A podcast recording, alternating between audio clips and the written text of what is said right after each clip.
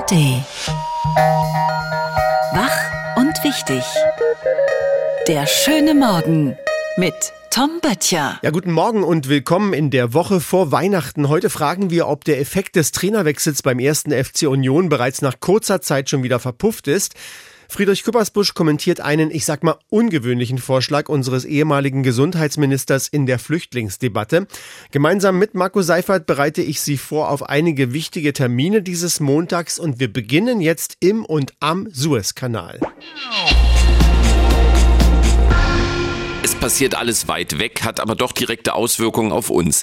Nachdem am Freitag ein Containerfrachter der deutschen Reederei Hapag-Lloyd in der Meerenge zwischen dem Jemen und Djibouti von jemenitischen Houthi-Rebellen beschossen worden ist, haben auch andere führende Reedereien wie Maersk und MSC angekündigt, den Suezkanal vorerst nicht befahren zu wollen.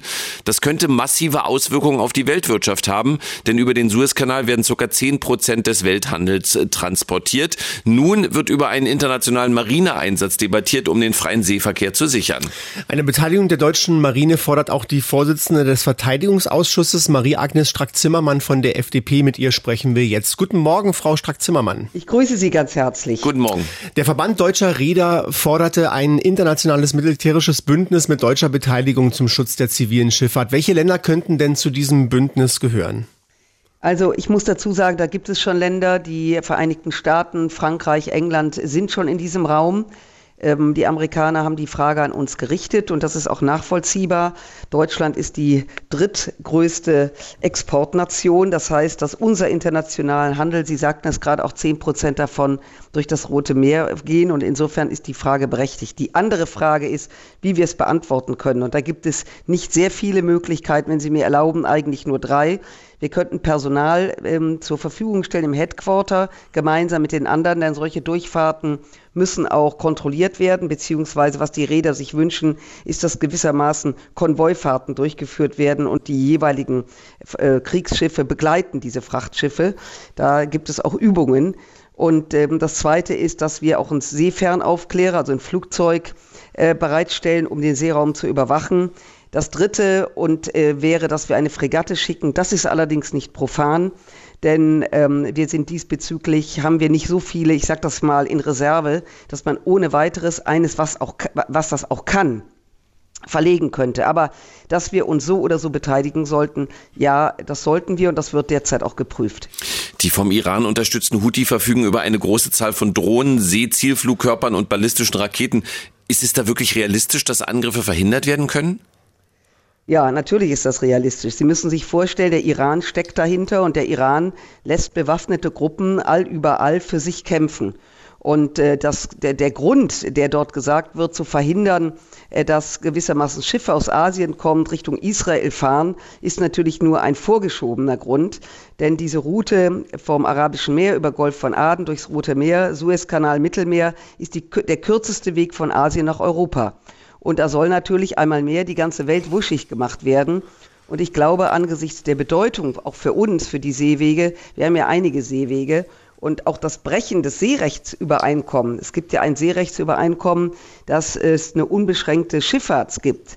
Äh, das wird im wahrsten Sinne des Wortes, hätte ich fast gesagt, torpediert. Da sollten wir unseren Beitrag zu leisten. Es gehört aber zur Wahrheit dazu, das wäre dann ein Mandat, dieses müsste sehr präzise aufgesetzt werden und vom Bundestag auf den Weg gebracht werden. Das, also das geht nicht mal so hoppla hopp. Das wollte ich gerade fragen, nicht hoppla hopp, aber wie schnell könnte denn die Bundesregierung so eine Entscheidung dann treffen?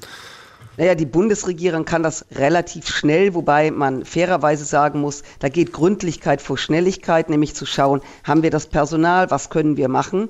Und dann müsste das Auswärtige Amt das entsprechend aufsetzen und äh, wir sozusagen ab Januar, also ab Mitte Januar, wenn der Bundestag zusammenkommt, könnte so etwas mandatiert werden. Ich gehe davon aus, dass das im Ministerium alles sehr, sehr präzise überlegt wird, was wir tun können.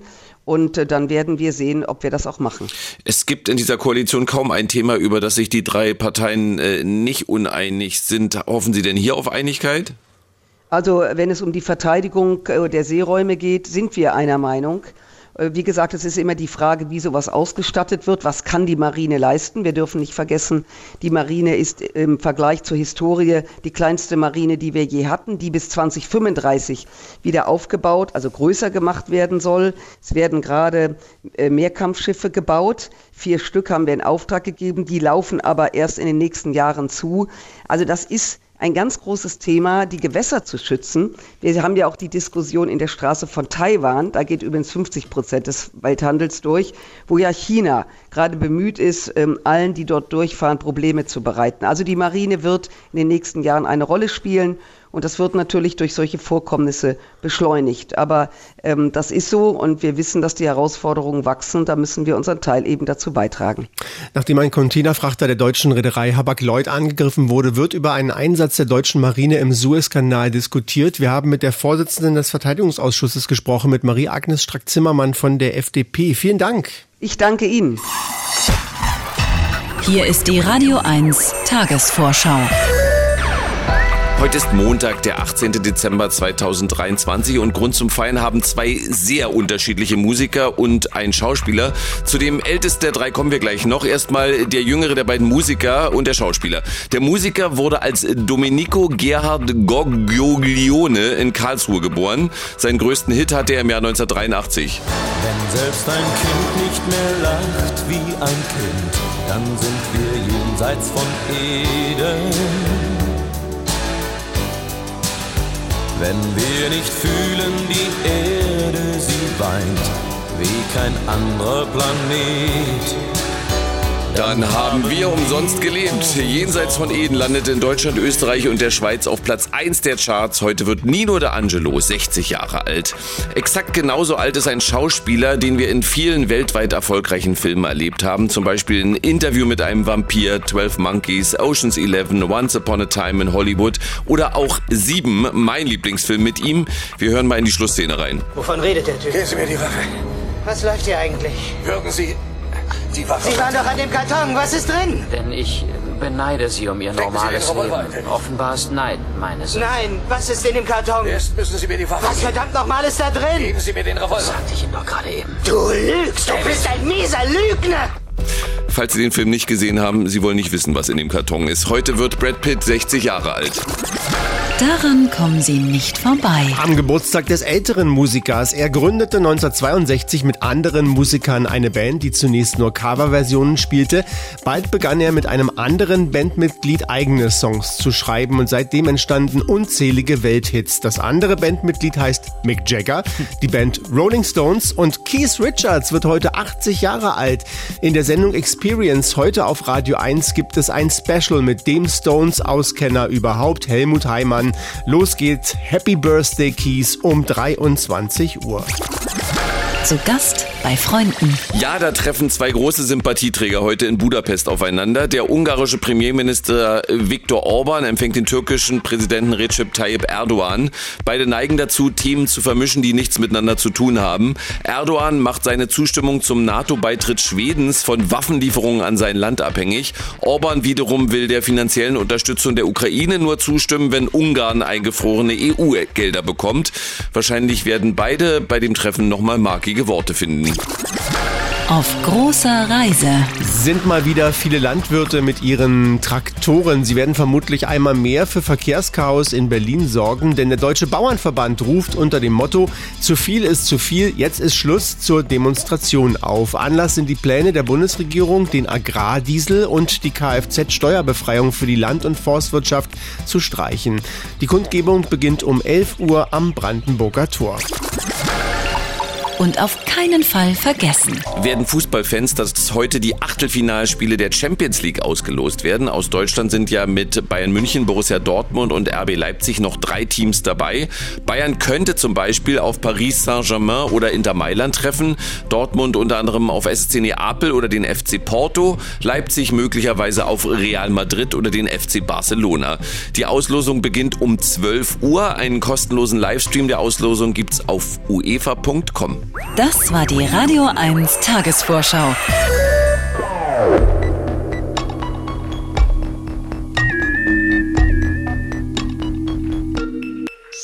Im Kampf um den Klassenerhalt in der Fußball-Bundesliga hat der erste FC Union beim direkten Konkurrenten VfL Bochum mit 0 zu 3 verloren. Gut für Union, Darmstadt, Mainz und Köln sind Stand jetzt noch schlechter. Das heiß erwartete Spitzenduell der Bayern gegen Stuttgart war eine klare Angelegenheit. 3 zu 0 gestern Abend für den FC Bayern. Spitzenreiter bleibt Bayer Leverkusen nach einem 3 zu 0 gegen Frankfurt.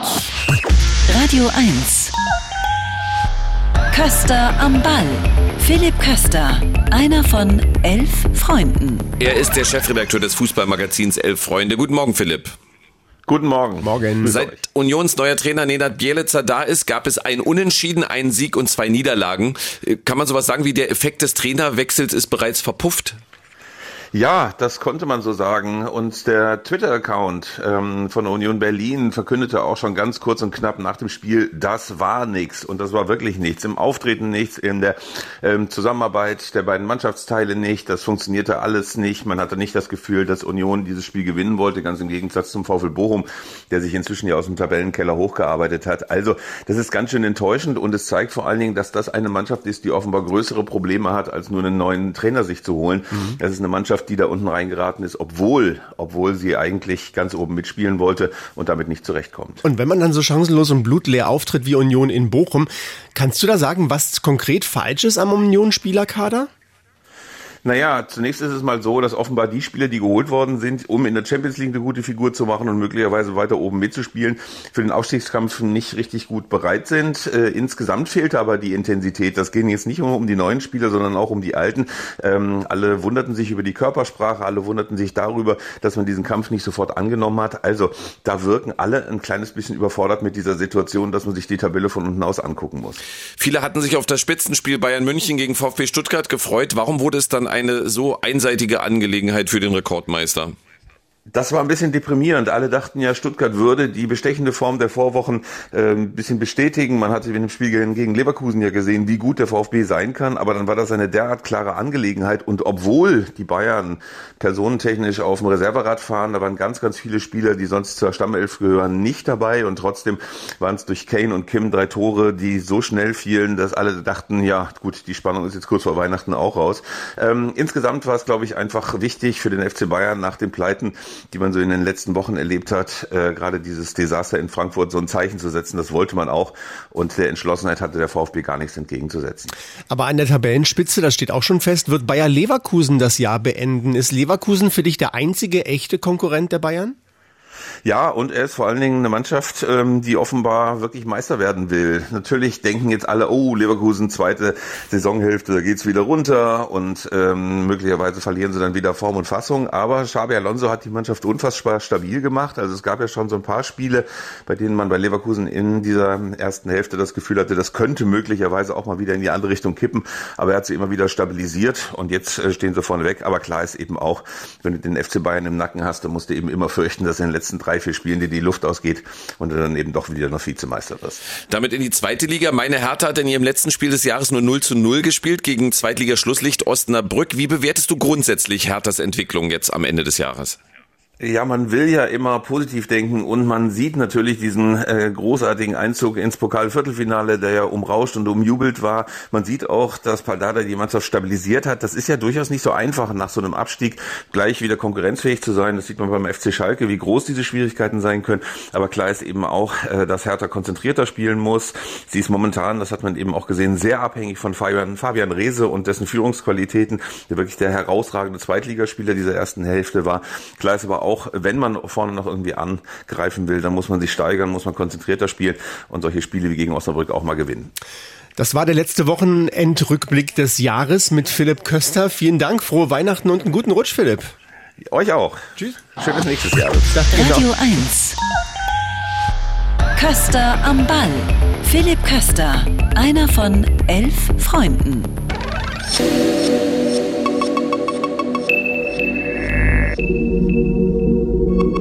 Eigentlich sollte am Freitag im Bundestag über ein neues Asylpaket abgestimmt werden. Der Punkt wurde aber wegen Unstimmigkeiten von der Tagesordnung genommen.